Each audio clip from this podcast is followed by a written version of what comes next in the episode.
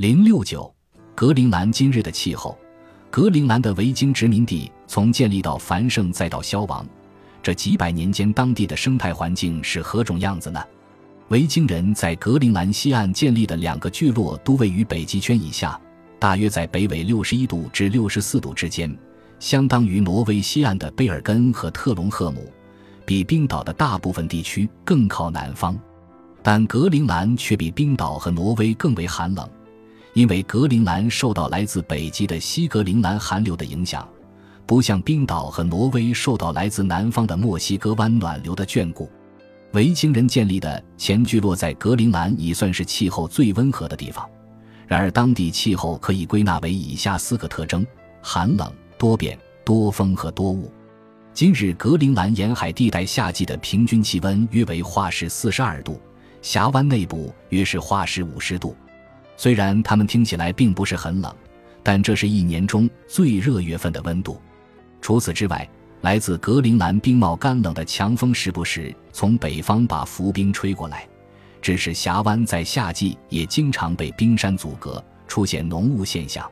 在我夏季造访格陵兰期间，对当地变化多端的气候有所领教。暴雨、强风和浓雾经常耽搁航行。由于峡湾深邃曲折。船只是格陵兰最主要的交通工具，例如我第一次计划前往赫瓦勒瑟教堂时，就因暴风雨无法成行。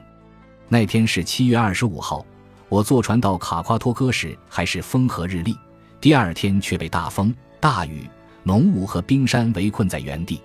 二十七号天气好转，我们的赫瓦勒瑟一游终于成行。到二十八号，我们又顶着蓝天白云抵达巴拉塔利德。我去格陵兰南端维京人聚落时，正是当地最宜人的盛夏。然而，对我这个习惯了艳阳天的南加州人来说，还是感觉到些许凉意。我从里到外穿了 T 恤、长袖衬衫和运动衫，又加了一件风衣，有时还要穿上我第一次去北极时买的厚外套。格陵兰的天气变化多端，不到一个小时就会变天。在野外行走时，由于天气变化。外套穿穿脱脱，经常占用我大量的时间。现代格陵兰的气候不但变化多端，而且今年的气候可能与明年的气候截然不同。无怪乎凯勒对我说，在格陵兰生活最重要的莫过去找一块资源丰富的宝地。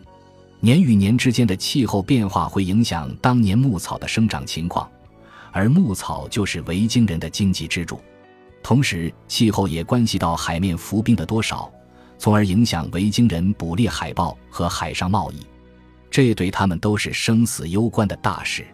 格陵兰适宜种植牧草的地点，只有气候较为温和的边缘地带，地点稍差些，或是哪年的气候比往年寒冷，就无法生产足够的牧草。到冬天，牲畜就要挨饿。气候随地点变化而变化。维京人的两大聚落南北相差三百英里，但维京人把它们叫做西聚落和东聚落，而不是北聚落和南聚落。夏季偏北的西聚落和东聚落一样暖和，但生长季相对较短，这是因为越靠北，风和日暖的夏季就越短。此外，由于受到西格陵兰寒流的直接影响，峡湾口沿岸比屏障里远离海洋的峡湾内部显得更为寒冷、潮湿和多雾。另一个地点影响气候的例子是我在格陵兰旅游时注意到，有些峡湾地区冰川倾泻而下，有些则没有。那些被冰川覆盖的峡湾自身会形成冰山，而没有冰川的峡湾要等在海洋漂流的冰山被风吹过来。例如，我发现伊加利库峡湾在七月的时候没有冰川和冰山，而艾瑞克峡湾因为有一条冰川流入，所以峡湾内零星漂浮着一些冰山。靠近巴拉塔利德北面的瑟米里克峡湾有许多厚实的大冰川。虽然格陵兰的景致色彩单调，但各式各样的冰山大小、形状不一，令人目不暇接。当克里斯凯勒在艾瑞克峡湾一处孤立的遗址做研究时，他经常穿过山头去瑟米里克峡湾，那里几个瑞典考古学家正在进行挖掘工作。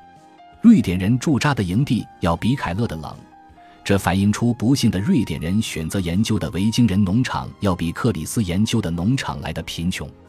从1920年代起，每年气候的变化情况可从牧场对牧草的经营上体现出来。气候潮湿的年份，牧草产量高，对牧羊人而言是个好消息，因为不仅给羊吃的草多了，连驯鹿也能来分一杯羹。但是如果八九月收割牧草的季节雨水过多，牧草很难晒干。干草的产量就会降低，夏季太冷也绝非好事，牧草的生长季会因此而缩短。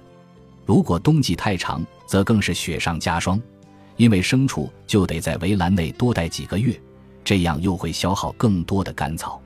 夏季从北方南下的浮冰过多，也是格陵兰人的一大心事。浮冰会导致多雾，从而影响牧草生长。气候年年变化多端，现代的格陵兰牧羊主都不得不听天由命，更何况是中世纪的维京人了。